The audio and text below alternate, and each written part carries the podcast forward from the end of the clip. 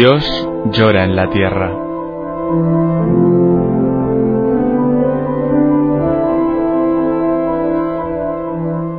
Un libro en el que Berenfried van Straten, el padre tocino, fundador de Ayuda a la Iglesia Necesitada, recoge su experiencia cara a cara con el dolor, la miseria, el hambre y la opresión a lo largo de toda la geografía del planeta. Dios llora en la tierra, en el montaje y la narración de Roberto Jiménez Silva.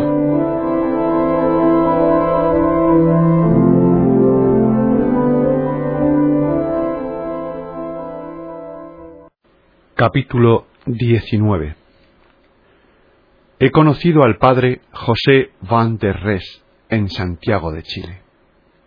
Alto, rubio, sin afeitar, con cerca de cuarenta años.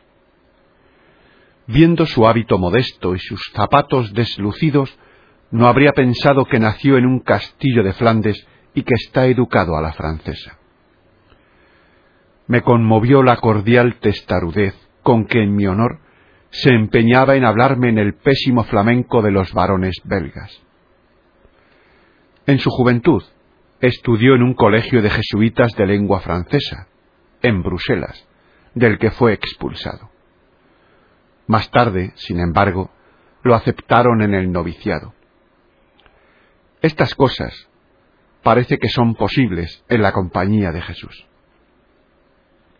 Él mismo fue el primer sorprendido de perseverar en su vocación, pese a ser profesor de universidad y ciertamente el jesuita de corazón más grande que jamás he conocido. Además, es párroco de dos parroquias con ochenta mil almas, constructor de casas y padre espiritual de la marginada juventud cayampa. La palabra cayampa quiere decir seta. Y en Santiago de Chile llaman así a los aglomerados de chabolas que en una sola noche brotan de la tierra como setas en torno a los estercoleros. El padre José, cuando lo trasladaron a Chile, vivió durante los dos primeros años por propia voluntad en una de estas chabolas, al igual que las seiscientas mil personas que en Santiago tienen que sufrir este destino. Rezaba y meditaba en su chabola de tablas y de barro, bajo las oxidadas latas de gasolina que formaban el techo. Por sí solo, excavó el pozo que le servía de retrete. Ayudaba a los más pobres en la construcción de chabolas y cuidaba a los jóvenes abandonados en los cenagosos caminos de la indigencia albergándolos en el hogar de Cristo, del que es capellán. Cientos de chiquillos, repudiados y abandonados, encuentran allí un techo. Son sometidos a test y a los que todavía son susceptibles de adaptación normal, se los confía en grupos de doce a un matrimonio que los educa en un ambiente familiar. En dichas familias impera una atmósfera de felicidad y de paz que raramente he visto en otra parte.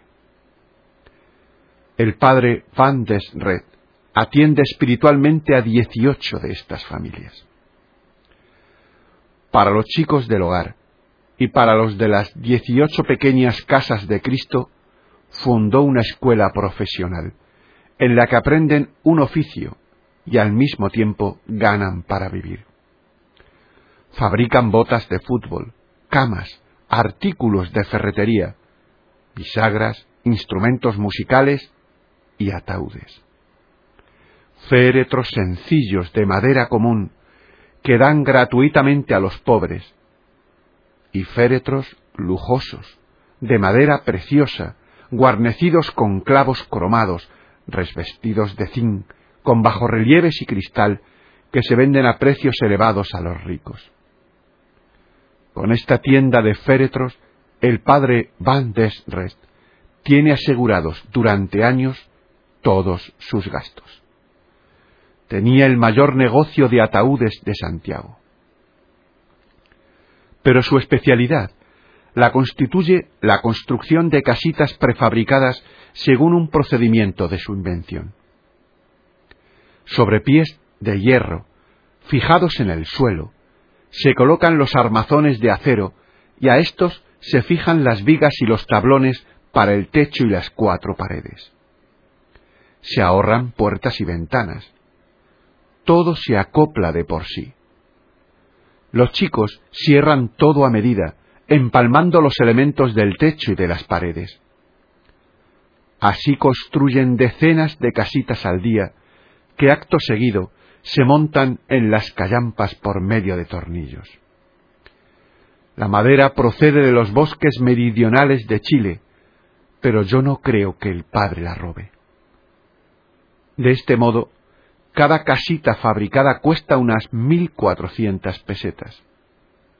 Este dinero se va reuniendo a base de donativos. Hasta hace pocos meses, el padre decía tres misas cada domingo en los caminos. No tenía iglesia.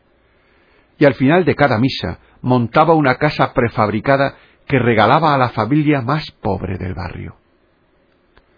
Porque no podía hablar de Dios sin demostrar con hechos su bondad. He recorrido con este sacerdote las callampas de Santiago. Su jeep estaba seriamente averiado, no por accidente, sino por comunistas enfurecidos que más de una vez han tratado de destruir un vehículo al servicio de los pobres.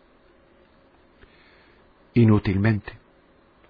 Porque todavía hoy este jeep sirve diariamente para transportar enfermos al hospital, leche en polvo a las colonias escolares, visitantes ilustres a los barrios de chabolas y cadáveres al cementerio. En primer lugar, visitamos a los pobres que viven en el estercolero público y que alrededor de una fogata recogen cacharros viejos de entre los desechos. Trepamos por bloques de basalto y mampostería derruida, restos de viviendas y escombros de terremotos. Parecía un caprichoso paisaje lunar a lo largo de la rambla. Entre estos mudos montones de pedruscos se han edificado casuchas y chabolas con guijarros apilados, a lo que se añadió un cobertizo, una cerca, una chimenea y un perro. Atravesamos una desolada callampa entre el ferrocarril y una carretera a medio terminar. En torno a las casuchas hay una hedionda zanja colmada de un cieno viscoso y grisáceo por el que trepan grandes cucarachas. El hedor penetra en los pulmones. Las ratas han mordido a muchos niños. Nos acercamos a los tugurios. La puerta mide 45 centímetros de ancho y un metro setenta de altura. Dentro duermen, en un montón de trapos sucios, cubiertos de moscas, tres personas adultas y cinco niños. Del techo cuelga una cuna y en una repisa hay un vaso con unas flores ajadas. Y las flores están mejor que los seres humanos obligados a vivir allí deprimidos y en silencio, caminábamos por este campo de concentración de la indigencia, abarrotado de personas explotadas y profanadas. En Santiago se celebra la fiesta nacional, pero aquí, en la callampa, no se veían banderas ni colgaduras. Solo harapos suspendidos de cables oxidados, andrajos para cubrir la desnudez.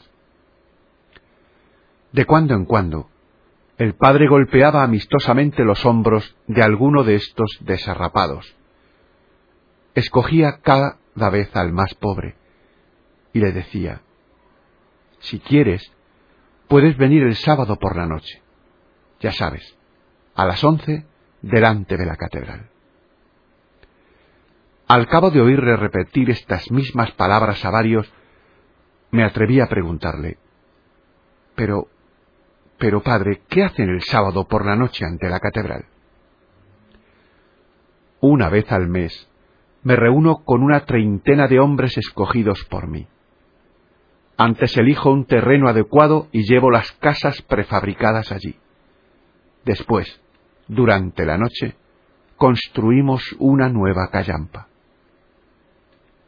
¿Y de dónde sacan el dinero para pagar los solares? No los pago, los tomo. ¿Que los toma? ¿Y está eso autorizado? Cierto que lo está. No puedo consentir que esta gente reviente en su propia miseria. ¿Y no le procura esto dificultades? Cierto que sí. Ya estuve tres veces en la cárcel. ¿Y qué dicen sus superiores? Están de acuerdo. ¿Que están de acuerdo? Sí, porque el cardenal está de mi parte. ¿El cardenal? Sí. ¿No lo sabía usted? Me contó entonces la increíble historia de la victoria. Hace algunos años, en una de las callampas estalló un furioso incendio y cincuenta mil personas se quedaron sin hogar. Un famoso jesuita, muerto recientemente, aprovechó la ocasión para construir una callampa modelo. Buscó un terreno con conducciones de agua y alcantarillados, porque es justamente la falta de conducciones de agua y de alcantarillados lo que hace que sean tan malas las condiciones sanitarias, que el 70% de los niños mueran durante su primer año de existencia.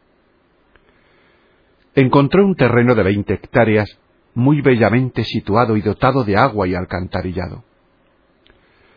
La verdad es que el gobierno lo tenía destinado para la erección de un centro deportivo con campo de fútbol y piscinas. Pero el padre jesuita pensó que se prestaba mejor para su callampa modelo. Dispuso el plan en el más absoluto secreto. Cada cual tenía que llevar, por su parte, el propio material de construcción vigas, latas, pajas y ramas. Desde el punto de vista de la organización, se trataba de un récord. En el transcurso de una noche, 50.000 personas encontraron alojamiento en el solar del gobierno. A la mañana siguiente, todo Santiago estaba revuelto. El jesuita fue detenido y el gobierno envió tropas para que desalojasen las casas y tractores para demoler todo lo construido por la noche. Entonces, el cardenal hizo unas declaraciones por radio. Dijo, el Padre tiene razón, y sus protegidos también, porque Dios ha hecho la tierra para el hombre, que es el rey de la creación. Todo aquel que no dispone de espacio vital tiene derecho a apropiarse de un pedazo de esta tierra. Esta es la ley de la naturaleza y es más importante que un complejo deportivo. Por ello, exijo que esta gente pueda continuar en sus chabolas y que el Padre sea puesto en libertad. La lucha degeneró en una prueba de fuerza entre el cardenal y el gobierno. Lo que estaba en cuestión era el derecho de los pobres. Venció el cardenal. Las casuchas quedaron donde estaban y el jesuita recobró la libertad. Sus protegidos lo pasearon en triunfo por toda la nueva callampa, que se llama La Victoria.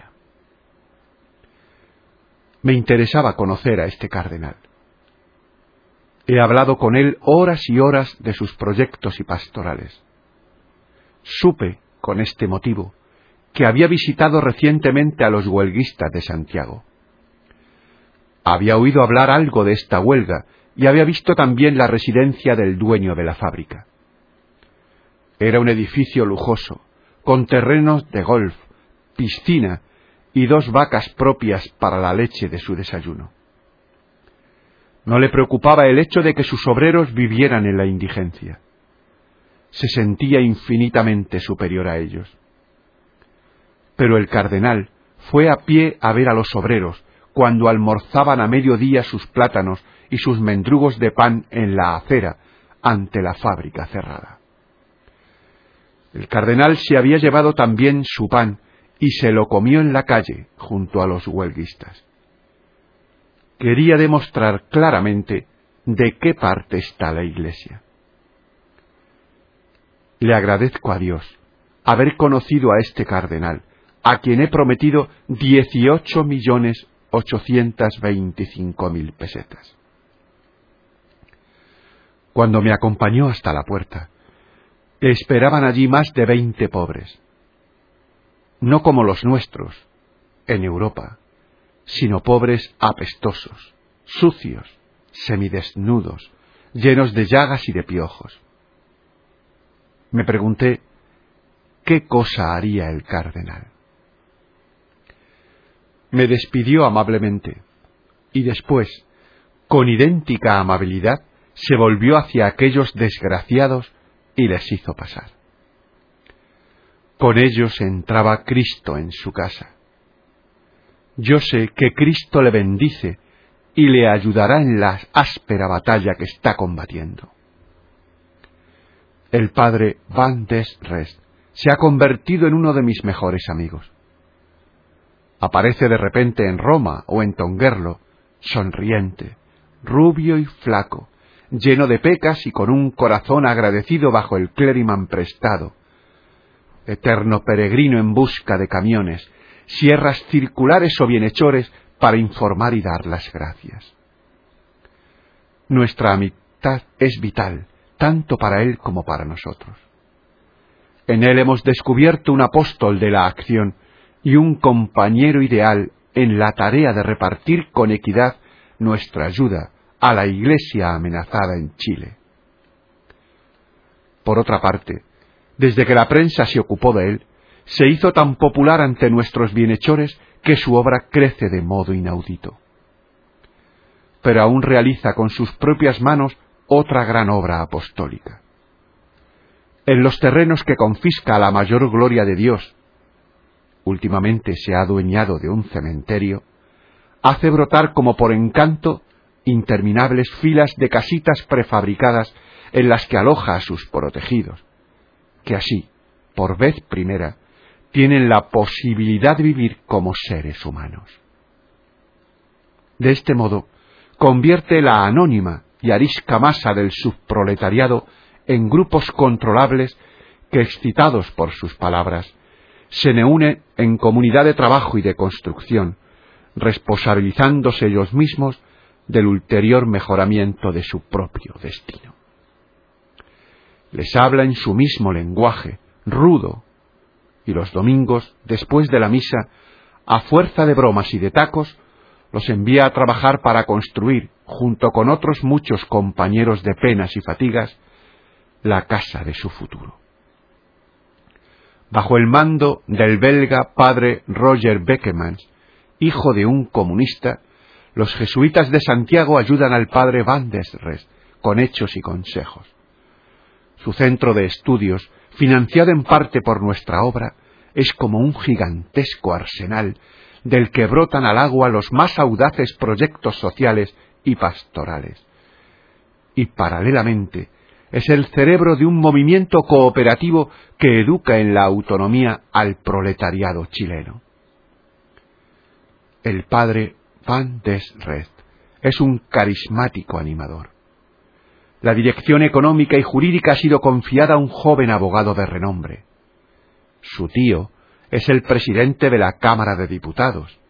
Su padre es millonario y propietario de casi todas las minas chilenas. Este joven abogado, de 27 años, dejó su bufete y convenció a su novia de aplazar la boda hasta dentro de unos años. Es el patrocinador de los pobres y lucha en pro del reconocimiento de sus derechos con los ministros y con los magnates de la industria. El bueno Van Destrest nos habla de todos estos valientes amigos en el flamenco chapurreado que aún recuerda de sus tiempos de Flandes. Sus informes son impresionantes.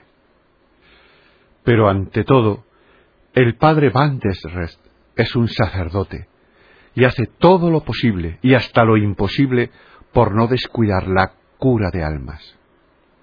Cada viernes por la noche va con un camión cargado de ataúdes de Santiago a Concepción, a donde llega los sábados por la mañana, tras un viaje de 520 kilómetros y con sólo cuatro horas de sueño. El padre pasa todo el sábado confesando, bautizando, visitando enfermos y restaurando la disciplina en el hogar de los sin techo de Concepción. Este indómito jesuita, de ojos azules infantiles y de corazón apostólico, vino hace algunos años a Europa para unas cortas vacaciones.